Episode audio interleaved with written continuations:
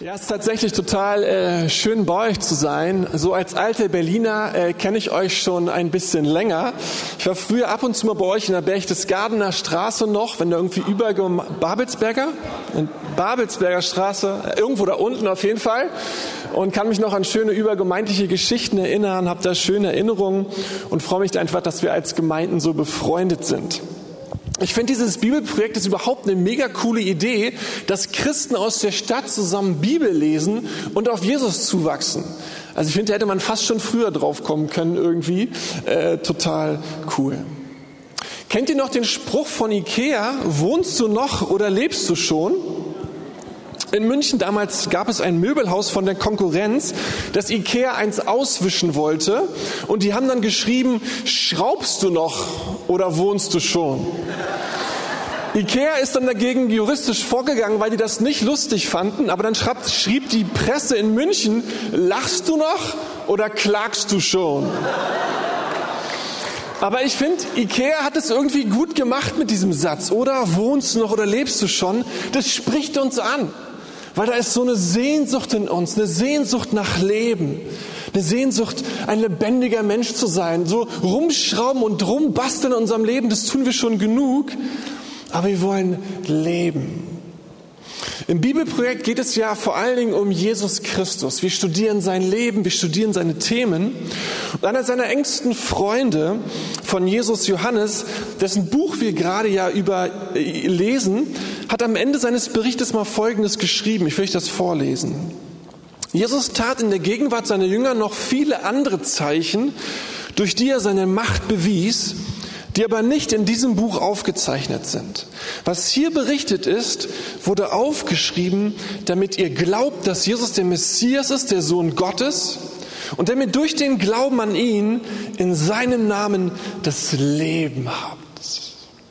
Johannes hatte eine Agenda mit seinem Buch. Er wollte einerseits sagen, ey, Jesus ist wirklich der Messias, der Sohn Gottes, glaubt an ihn. Und er wollte sagen, ey, in ihm findet ihr das Leben. Und es ist doch großartig, dass wir das Leben aus Jesus empfangen dürfen, dass wir es wollen, dass wir es ergreifen wollen. Er, wir aus Gott leben dürfen. Und in den letzten Tagen, wenn ihr beim Bibelprojekt mitgemacht habt, dann, dann konnten wir schon staunen, was Jesus uns sein möchte. Er sagt, ich bin das Licht der Welt, das eure Dunkelheit erhellen möchte. Und ah, das brauchen wir doch, oder? Dass er in unser Licht, in unsere Dunkelheit schenkt. Dass er die Tür ist, durch die wir gehen dürfen und in das ewige Leben eintreten können. Er sagt, ich bin das Brot des Lebens, ich will euch satt machen. Da merkt man, was da ein Leben in Christus ist. Wie wäre es, wenn es uns noch mehr erfüllt? Aus den Texten, die wir diese Woche gelesen haben, habe ich mir eine Geschichte rausgesucht.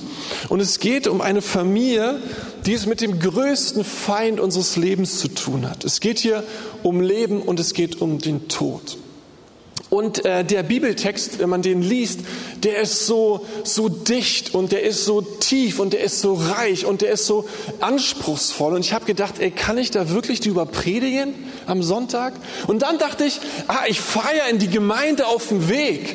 Und wenn ich einer Gemeinde etwas zumuten kann, was reich und tief und, und stark ist, dann doch euch, oder? Ähm, und deswegen habe ich gedacht, wir, wir wagen es einfach mal, wir trauen uns einfach mal. Es fängt schon an, dass der Predigtext ungewöhnlich lang ist, ihr gut zuhören müsst, aber ich glaube, ihr schafft es. Aus Johannes 11. Ich lese nicht jeden Vers, aber ähm, doch einiges. Lazarus, ein Mann aus Bethanien, dem Ort, in dem Maria mit ihrer Schwester Martha wohnte, war erkrankt. Maria war jene Frau, die den Herrn mit Salböl gesalbt und ihm mit ihrem Haar die Füße getrocknet hat. Und Lazarus, der krank geworden war, war ihr Bruder. Die beiden Schwestern ließen Jesus ausrichten, Herr, der, den du lieb hast, der ist krank. Als Jesus das hörte, sagte er, am Ende dieser Krankheit steht nicht der Tod, sondern die Herrlichkeit Gottes. Der Sohn Gottes soll durch sie in seiner Herrlichkeit offenbart werden. Jesus hatte Martha und ihre Schwester und auch den Lazarus sehr lieb. Als er nun wusste, dass Lazarus krank war, blieb er noch zwei Tage an dem Ort, wo er die Nachricht erhalten hatte. Dann sagte er zu seinen Jüngern, wir wollen wieder nach Judäa gehen. Als Jesus nach Bethanien kam, erfuhr, dass Lazarus schon vor vier Tagen begraben worden war. Als Martha hörte, dass Jesus auf dem Weg zu ihnen war, ging sie ihm entgegen. Maria aber blieb zu Hause. Herr, sagte Martha zu Jesus, wenn du hier gewesen wärst, dann wäre mein Bruder nicht gestorben. Aber auch jetzt weiß ich, was immer du von Gott erbittest, wird er dir geben. Dein Bruder wird auferstehen, gab Jesus ihr zur Antwort. Ja, ich weiß, dass er auferstehen wird, erwiderte Martha. Das wird an jenem letzten Tag geschehen, bei der Auferstehung der Toten. Da sagt Jesus zu ihr, ich bin die Auferstehung und das Leben. Wer an mich glaubt, wird leben, auch wenn er stirbt. Und wer lebt und an mich glaubt, der wird niemals sterben. Glaubst du das? Ja, Herr, antwortete Martha, ich glaube, dass du der Messias bist, der Sohn Gottes, der in die Welt kommen soll. So wie Maria den, an den Dorfeingang kam und Jesus erblickte, warf sie sich ihm zu Füßen und rief, Ey Herr, wenn du hier gewesen wärst, dann wäre mein Bruder nicht gestorben. Beim Anblick der weinenden Frau und der Juden, die sie begleiteten und mit ihr weinten, erfüllten ihn Zorn und Schmerz. Bis ins Innerste erschüttert fragte er, wo habt ihr ihn begraben? Die Leute antworteten, Herr, komm, wir zeigen es dir. Da weinte Jesus. Während Jesus, Jesus nun zum Grab ging, erfüllten ihn von neuem Zorn und Schmerz. Lazarus lag in einem Höhlengrab, dessen Eingang mit einem großen Stein verschlossen war. Wälzt den Stein weg, befahl Jesus. Herr, wandte Maria, die Schwester des Verstorbenen, ein, er ist doch schon vier Tage tot. Der Leichnam riecht schon. Aber Jesus sagte zu ihr, habe ich dir nicht gesagt, wenn du glaubst, wirst du die Herrlichkeit Gottes sehen? Man nahm nur den Stein weg vom Eingang. Jesus richtete den Blick zum Himmel und sagte, Vater, ich danke dir, dass du mich erhört hast. Ich weiß, dass du mich immer erhörst. Aber wegen all der Menschen, die hier stehen, spreche ich es aus. Ich möchte, dass sie glauben, dass du mich gesandt hast. Danach rief er mit lauter Stimme, Lazarus, komm heraus. Der Tote trat heraus, Füße und Hände mit Grabbinden umwickelt und das Gesicht mit einem Tuch verhüllt. Befreit ihn von den Büchern, Tüchern und lasst ihn gehen, befahl Jesus den Umstehenden. So viel das Wort Gottes hier. Ich möchte darüber sprechen, was wir in dieser Geschichte über Jesus lernen. Wie viel Hoffnung es macht, dass Jesus ist, wer er ist und dass er tut und dass er tut, was er tut. Und ich möchte darüber sprechen, was wir von ihm lernen können. Jesus nimmt uns ja in eine dramatische, oder Johannes nimmt uns in eine dramatische Familiensituation mit hinein. Er erzählt uns von drei Geschwistern, von Maria, Martha und Lazarus, die sich offensichtlich sehr lieb haben, aber es dann mit einer sehr schweren Krankheit zu tun bekommen. Wir erfahren nichts genaueres, aber Lazarus wird krank und er wird dann schnell, er wird dann schnell um sein Leben kämpfen. Seine Schwestern wollen irgendwie helfen, aber merken, dass sie nichts mehr ausrichten können und schicken dann jemand los, Jesus zu suchen. Jesus und die drei, die hatten eine enge Beziehung. Es das heißt, dass Jesus sie lieb hatte. Und als schließlich Jesus dann in Bethanien ankommt, ist Lazarus schon tot, mittlerweile seit vier Tagen begraben. Die Krankheit war nicht mehr aufzuhalten gewesen. Und Jesus trifft dann auf die weinende Maria. Und sie sagt ihm, Herr Jesus, wenn du hier gewesen wärst, dann wäre mein Bruder nicht gestorben. Man könnte auch sagen, wo warst du? Und was macht Jesus? Er fängt an zu weinen. Vers 35, da weinte Jesus. Er sieht Maria und das Dorf trauern.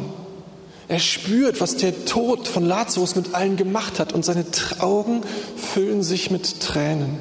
Er fängt an zu weinen. Alles, was er rausbringt, ist, wo habt ihr ihn begraben?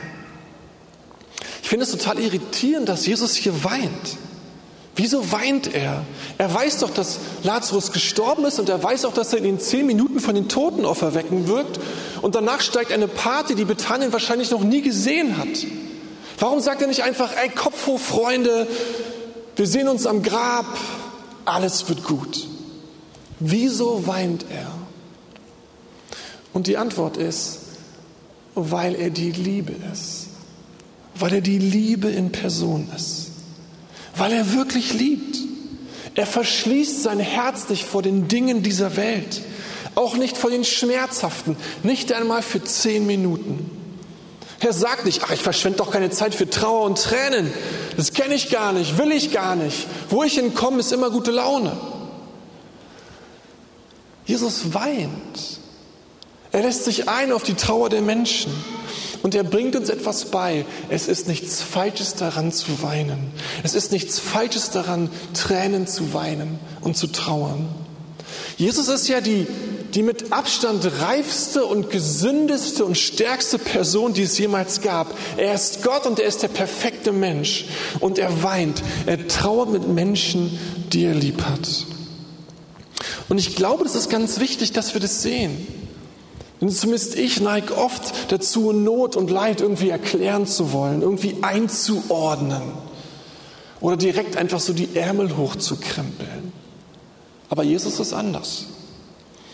Und er lehrt uns, die reifsten und gesündesten Menschen, die kennen Tränen, lassen Trauer an sich heran, lassen, es, lassen Emotionen an sich heran. Weißt du, es ist kein Zeichen von Schwäche oder von Unreife oder von Ungeistlichkeit, mit den Weinenden zu weinen oder um Menschen zu trauern. Es ist gerade andersherum. Menschen, die mehr wie Jesus werden wollen, die rennen nicht weg vor ihren Tränen. Die rennen nicht weg vor der Trauer. Rennen nicht weg vor ihren Emotionen.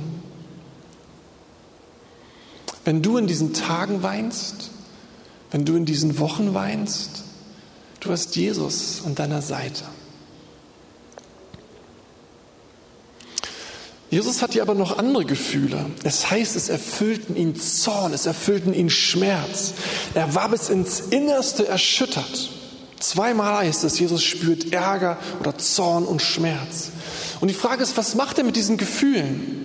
Was interessant ist, Jesus richtet seinen Ärger hier nicht gegen die Opfer der Geschichte. Er beschimpft nicht Lazarus oder die Schwestern oder das Dorf. Ey, wie konnte das passieren?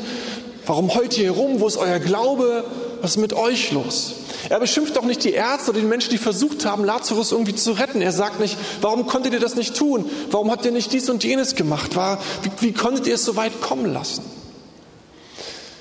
Jesu Ärger, Jesu Zorn, die gelten allein dem Tod. Jesus kanalisiert seinen Zorn weg von den Menschen, weg von den betroffenen Leuten, weg von, wer ist hier der Schuldige? Und ich finde es ganz wichtig, dass wir das sehen. Und das ist, glaube ich, nebenbei eine ganz gute Handlungsanweisung in diesen verrückten Zeiten. Jesus kanalisiert seinen Zorn, seinen Ärger auf den Tod. Der Tod war eigentlich in der Welt Gottes nicht vorgesehen. Er ist das Gegenteil von allem, was Gott will. Der Tod beendet Leben, er reißt Menschen auseinander, er zerstört Beziehungen, er zerstört Familien. Deswegen kann die Bibel den Tod auch personalisieren. Mancher bezeichnet sie auch den Gegenspieler Gottes als den Tod. Der Tod ist aber auch, wie wir wissen, das Ergebnis unserer Auflehnung Gott gegenüber, unserer Undankbarkeit, unserer Rebellion ihm gegenüber. Der Lohn der Sünde ist der Tod, heißt es in Römer 6. Und gegen diesen Feind des Lebens richtet Jesus seinen ganzen Zorn, seine Wut. Auf diesen Todfeind ist er wütend. Und dann, und dann schreitet er zur Tat. Dann demonstriert er die ganze Überlegenheit und Stärke Gottes allen Feinden gegenüber, demonstriert die Macht und Kraft Gottes. Er lässt den Grabstein von der Höhle entfernen und dann ruft er den toten Lazarus aus dem Grab. Und was geschieht? Der Tod muss ihm gehorchen. Er muss nachgeben. Er lässt den Lazarus ziehen. Lazarus steht von den Toten auf. Eine Totenauferweckung vor den Augen eines ganzen Dorfes. Ist es nicht gut zu wissen, dass Jesus den Tod befehlen kann und der Tod muss gehorchen? Es ist nicht gut zu wissen, dass Jesus stärker ist als alles Todesmächte und Todeskräfte. Man kann sich vorstellen, wie man in den Kneipen des Dorfes noch jahrelang über diese Szene erzählte, als Lazarus da mit den Grabbinden umhüllt aus dem Grab ausstieg. Was die Kinder an Fasching nachspielen wollten, als wer sie gehen wollten. Jesus wurde zum großen Helden an diesem Tag. Wisst ihr, Jesus schreibt Auferstehungsgeschichte, schreibt eine Geschichte vom Tod zum Leben. Und das ist, was Jesus eigentlich die ganze Zeit machte, als er hier unterwegs war. Überall Auferstehungsgeschichten, das, das liebte er. Hier machte er einen Toten lebendig. Aber er kam, um aus geistlich Toten geistlich Lebendige zu machen. Aus vor Gott ungerechten Menschen vor Gott gerechtfertigte. Er machte aus Sündern Heilige. Noch so große Sünde trumpfte er mit noch größerer Gnade. Schwache machte er stark, Kranke machte er gesund, Verzweifelte machte er mutig. Menschen, die alle Hoffnung für sich aufgegeben hatten, wurden mit Menschen voller Lebensmut und Lebenshoffnung. Aus Weisen machte er Kinder, aus Erdenbürgern Himmelsbürger. Jesus schuf Auferstehungsrealitäten, er schafft Auferstehungsrealitäten. Und das ist eigentlich zusammengefasst auch die Geschichte des Evangeliums, dass Gott auch aus den unmöglichsten, schwierigsten Dingen unseres Lebens, die wir selber nicht tun können, er seine Geschichte schreibt und sie verändert vom Dunkel ins Licht.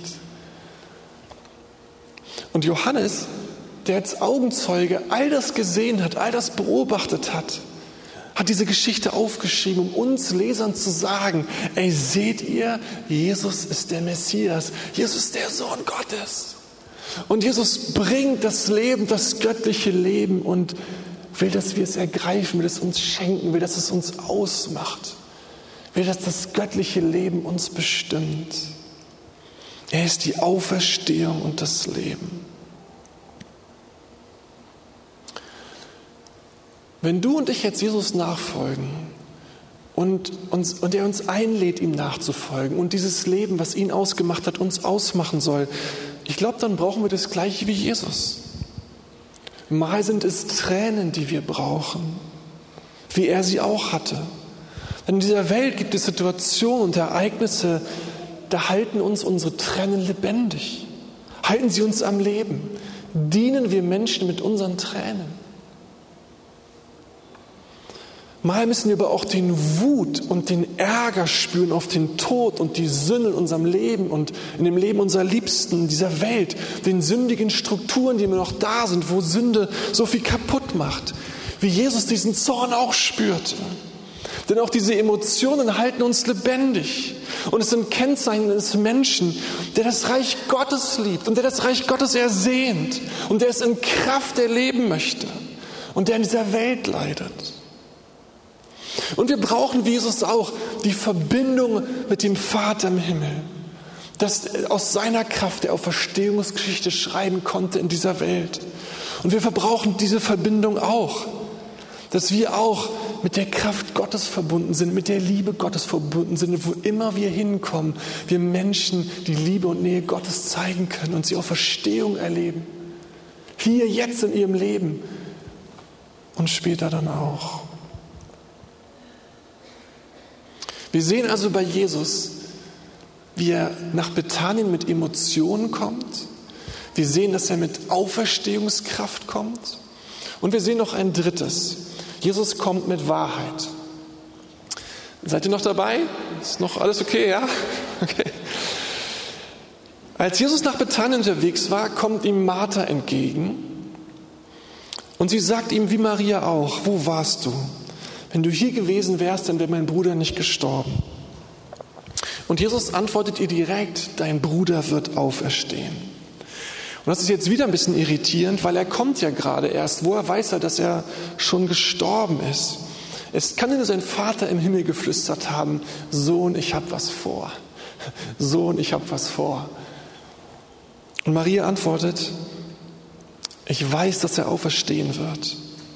Das wird an jenem letzten Tag geschehen bei der Auferstehung der Toten. Da sagte Jesus zu ihr, ich bin die Auferstehung und das Leben. Wer an mich glaubt, der wird leben, auch wenn er stirbt. Und wer lebt und an mich glaubt, der wird niemals sterben. Glaubst du das?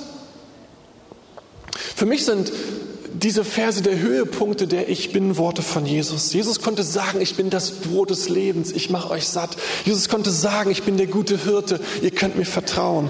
Aber hier stellt er sich dem Todfeind eines jeden Einzelnen von uns und proklamiert, ich bin die Auferstehung und das Leben. Und wie um das zu beweisen, holt er den Lazarus von den Toten hervor und lässt ihn leben. Und was Jesus hier sagt, das geht über dieses Wunder in Bethanien hinaus. Denn Jesus begab sich ja selber in die Hände des Todes. Jesus starb selber, er wurde an ein Kreuz gehängt, er wurde getötet. Er war selber mehrere Tage lang tot. Und er war es mit Absicht. Es war so geplant. Das war der Grund seines Kommens. Warum? Weil er dich und mich auf diese Weise retten wollte. Wir hatten ja gesagt, dass der Lohn unserer Sünde, unserer Auflehnung, unserer Undankbarkeit Gott gegenüber, dass das der Tod ist. Aber Jesus wollte uns nicht dem Tod überlassen. Jesus wollte uns nicht, dass wir von den Todeskräften und Todesmächten bis in alle Ewigkeit bestimmt sind. Und deswegen, deswegen ging er für uns in den Tod und trug, was du und ich verdient hätten, weil wir schuldig geworden waren dem lebendigen Gott gegenüber. Paulus schreibt in 2. Korinther 5, der der Sünde nicht kannte, wurde für uns zur Sünde gemacht. Am Kreuz von Golgatha, da beißt sich die ganze Sünde unseres Lebens, der Vergangenheit, der Gegenwart und der Zukunft. Und dann geht er in den Tod und tilgt unsere Schulden vor dem lebendigen Gott. Aber dann am dritten Tag, am dritten Tag steht er von den Toten auf. Die Schuld ist getilgt, die Strafe ist getragen und er zeigt, dass er Macht hat über den Tod. Dass es stimmt, was er behauptet hatte. Ich bin die Auferstehung und das Leben. Und er steht von den Toten auf. Wisst ihr, Jesus behauptete nicht nur Dinge, er bestätigte sie auch. Er proklamierte nicht nur Wahrheit, er demonstrierte Wahrheit. Jesus ist die Wahrheit und er ist aber auch der Wahrhaftige. Als Jesus zu Martha sagt, dein Bruder wird auferstehen, da denkt sie an die Toten, an die Auferstehung der Toten am Ende der Zeiten. Das war jüdische Weltanschauung. Dass Gott uns eines Tages, wenn wir gestorben sind, leiblich auferstehen lässt und wir dann in einer neuen Welt Gottes einen unvergänglichen Körper bekommen und wir ewig mit Gott zusammen in seiner Welt leben werden. Das ist ja bis heute, was unser Glaube uns sagt, dass wir durch den Glauben an Jesus Christus ewiges Leben bekommen und der Tod nur eine Übergangsstation zu seiner Welt ist. Nur ganz nebenbei, das ist ein unglaublicher Trost. Und das sollten wir nicht verpassen. Das Beste kommt noch. Das Beste steht noch aus. Und wenn wir mit dieser Perspektive unser Leben betrachten, dann werden manche Niederlagen leichter auszuhalten sein. Dann kommen wir durch manch schwere Zeit ein bisschen besser durch, weil wir wissen, da wartet noch etwas. Da wartet noch etwas, das Beste kommt noch. Aber an diese Auferstehung des, aber an, an diese Auferstehung des Lazarus denkt Martha. Aber Jesus meint noch mehr, wenn er sagt, ich bin die Auferstehung und das Leben. Jesus denkt, ich bin die Auferstehung des Lebens auch schon heute. Schon heute bin ich stärker als der Tod. Schon heute bin ich stärker als alle Todesmächte. Und er fragt sie dann, glaubst du das? Glaubst du das? Wisst ihr, die Voraussetzung für ein ewiges Leben mit Gott für Gemeinschaft mit dem lebendigen Gott und für das Erfahren seiner Auferstehungskräfte in unserem eigenen Leben, hier und heute und was dann erfüllt wird erst in der Ewigkeit, das ist der Glaube. Der Glaube ist die Voraussetzung dafür, dass wir den lebendigen Gott erfahren. Und es ist eine offene Frage. Jesus stellt Martha eine offene Frage und er stellt diese Frage auch dir und mir. Diese Frage kann man bejahen und man kann sie verneinen. Aber es ist auch eine entscheidende Frage, je nachdem, welchen Standpunkt man einnimmt, gehen Türen auf und gehen Türen zu. Und jeder von uns, die wir die Botschaft von Jesus kennen, muss diese Frage beantworten. Wir können die Frage nicht delegieren an jemand anders. Wir können sie auch nicht ignorieren und so tun, als wüssten wir nichts davon, sondern wir müssen beantworten, wer ist Jesus Christus? Wer ist Jesus Christus für dich und für mich? Ist er, wer gesagt hat, oder ist er nur ein netter Kerl? Martha sagt zu ihm, ja Herr, ich habe den Glauben, dass du der Messias bist, der Sohn Gottes, der, der in diese Welt kommen soll. Und das ist ja das Bekenntnis von uns Christen. Jesus ist der Messias, der Bringer der neuen Heilszeit. Jesus ist der Sohn Gottes, der Lebensspender, der möchte, dass wir uns Leben in Fülle ausmacht, der gekommen ist, um das Heil Gottes zu bringen. Und er möchte, dass wir die Auferstehungskräfte schon heute, hier und da in unserem Leben aufblitzen sehen. Wie Zeichen, dass die Zukunft kommt und dass sie großartig wird. Vielleicht sind einige hier und du bist um dieser Frage bisher immer ausgewichen. Ja, du weißt, wer Jesus ist, ja, du kennst die Geschichten. Vielleicht stellt Jesus dir heute Morgen die Frage, glaubst du, wer ich bin? Und du musst ihm eine Antwort geben. Du kannst dieser Frage nicht ewig ausweichen, du musst sie beantworten.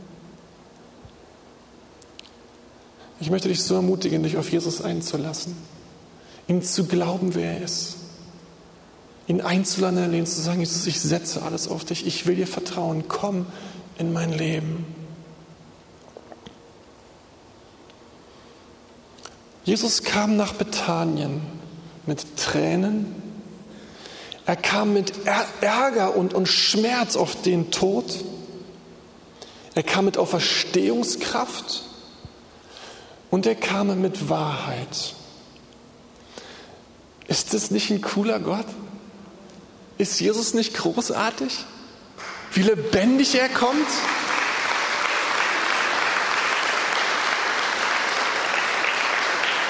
Er kommt lebendig, er ist ehrlich mit seinen Emotionen, er zeigt, dass ihm etwas ausmacht. Dann kommt er mit Auferstehungskraft und er kommt mit Wahrheit. Und wenn wir Jesus nachfolgen, wie cool wäre das, wenn dich und mich das ein bisschen mehr ausmachen würde? Wenn wir unsere Tränen, unsere Emotionen zeigen, Dinge an uns heranlassen und sich wegblocken von den Dingen dieser Welt. Wenn wir den Wut und die Ärger auf die Zerstörungskraft der Sünde, die wir tagtäglich beobachten, wenn wir die immer wieder spüren. Wenn sie in uns Gebet treibt, zu sagen, Jesus, komm mit deiner Auferstehungskraft, veränder die Dinge. Und wenn wir die Wahrheit nicht klein machen, sondern hochhalten und dazu einladen, wenn das unser Leben mehr und mehr ausmachen würde. Bin am Schluss und ich möchte gerne den Geist Gottes nochmal einladen, möchte einen Raum eröffnen, in dem ihr Jesus fragen könnt, womit er heute zu dir kommen will. Ich habe ja keine Ahnung, wo du stehst, aber der Heilige Geist weiß es. Vielleicht möchte Jesus heute Morgen mit seinen Tränen zu dir kommen und möchte mit dir weinen über den Schmerz, den du gerade erlebst und empfindest. Oder er möchte mit dir teilen seinen Ärger und seinen, seinen Zorn über die Sünde und die Zerstörungskraft, die dein Leben beeinträchtigt oder deiner Liebsten oder Dinge, mit der du tagtäglich beobachtest. Vielleicht möchte er aber auch kommen und dich an seine Auferstehungskraft erinnern, die alles ändern kann, jetzt auf gleich, heute und hier, mit der du unterwegs sein sollst, mit der du rechnen darfst. Vielleicht möchte der aber auch sagen, ey, guck mich an, ich bin der Weg, die Wahrheit und das Leben. Glaubst du mir? Willst du dich auf mich setzen? Ich möchte jetzt beten den Geist Gottes einladen und ich würde dich ermutigen, Jesus zu fragen, Jesus, womit möchtest du mir heute begegnen? Was willst du mir zeigen? Und dann haben wir einen Moment der Stille, dann kommt die Band hoch und du kannst einfach mit Jesus zusammen sein. Und ich würde dich ermutigen, total ehrlich vor Jesus zu sein. Kein Rumgespiel, kein frommes Getue, können wir so gut. Sondern sag ihm, und vielleicht gibt es eine Gottesbegegnung jetzt und hier. Heiliger Geist, wir können die übernatürlichen Dinge nicht tun, aber wir können dich einladen und liebst es zu kommen, wenn du Raum hast. Heiliger Geist, du bist derjenige, der Jesus groß macht. Das ist deine Aufgabe. Und wir haben gerade über Jesus gestaunt. Und Jesus, ich möchte dich bitten, dass es nicht nur informelles Wissen bleibt, sondern dass es ein persönliches Wissen wird, weil wir eine persönliche Begegnung mit dir haben. Dass wir dich kennenlernen und dass wir das, was du bist, an unserem eigenen Leib und Leben erfahren. Und ich bitte dich, sprich jetzt mit jedem Einzelnen und sag ihm, was du ihm heute Morgen geben möchtest, was du ihm schenken willst. Geist Gottes, komm.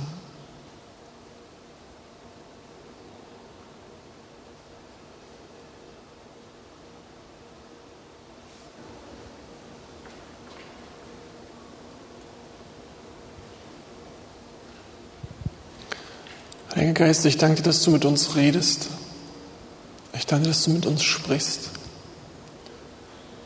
Und ich danke, dass du das gute Werk, was du in uns anfängst, auch vollendest.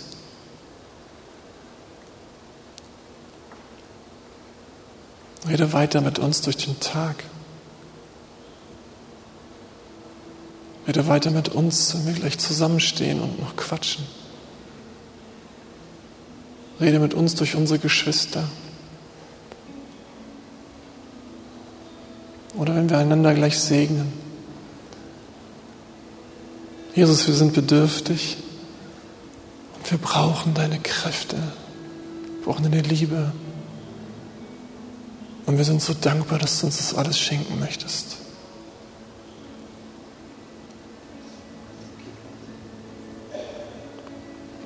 Amen.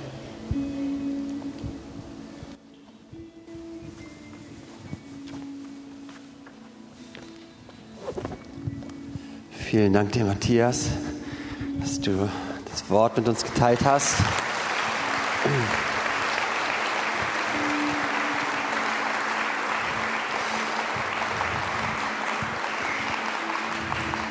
Die, die größte Ehre, die jemand, der das Wort weitergibt, bekommen kann, ist, wenn wir das tun, was verkündigt wurde und mit dem gehen. Und wir werden jetzt gleich auch noch ein paar Abkündigungen haben und ähm, wird Bärmel machen, aber ähm, ich möchte euch auch wirklich einladen, wenn, wenn du noch gar nicht in dieser Beziehung mit Jesus bist. Du hast heute gehört von Jesus und du hast gehört, wie er den, ja, wie er Gefühle zeigt, wie er da ist, wie er nahbar ist und wie er gleichzeitig allmächtig ist und den Tod wirklich in seine Schranken weist. Und diesem Jesus kannst du angehören. Dieser Jesus kann dein persönlicher Herr sein. Er kann der sein, mit dem du verbunden bist und eben auch in Ewigkeit mit ihm lebst, wie auch das Matthias gesagt hat. Wenn dann unser Leib irgendwann, ja, gestorben ist, wir, wir ewig mit ihm leben werden. Und ich möchte gerade einfach die Gelegenheit noch nutzen, euch, die hier seid und euch, die online seid, zu fragen, möchtest du wirklich Jesus als deinen Retter annehmen? Erkennst du wirklich an, dass du schwach bist, dass Sünde da ist, dass, dass du getrennt bist von Gott. Matthias hat es gesagt, die, die auf, aufgelehnt, so, nee, ich mache das ohne dich, Gott. Und du kannst es einfach bekennen und sagen, ja, das ist so. Aber Jesus, ich bitte dich um Vergebung. Ich bitte dich, dass du eben meine Schuld auf dich nimmst und mich frei machst von dieser Schuld und mich aus dieser Entfernung rausreißt und hin zu dir ziehst. Und wenn du gerade jetzt sagst, ich möchte ein Kind Gottes sein, ich möchte eben dieses ewige Leben annehmen, ob du jetzt, wenn du jetzt online bist, dann komm einfach, komm in Kontakt mit uns, auch über die Wege, E-Mail und so weiter oder komm auch mal hierher. Aber wenn du hier bist im Raum, ich möchte dich einfach auch so mutig fragen, wer ist hier und du sagst, ich möchte wirklich einfach mein Leben Jesus anvertrauen. Ich möchte, dass er mein Herr ist. Ich möchte auch wirklich, dass er mir einfach all das vergibt, was mich von ihm trennt. Dann heb doch gerade jetzt einfach deine Hand.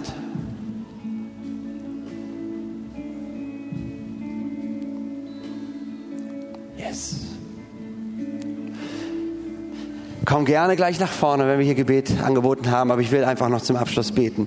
Jesus, ich danke dir, dass du Gott bist Und ich danke dir, dass du real bist. Ich danke dir, dass du uns nahbar bist und dass du zu uns gekommen bist, um uns, ja, um uns in unserer Menschlichkeit zu begegnen. Und ich danke dir, dass du eben auch übernatürlich bist, dass du Gott bist, dass du allmächtig bist und dass du mit deiner Kraft in unser Leben hineinwirkst und dass du ein neues Leben schaffst. Da, wo Tod ist, dass du Leben bringst.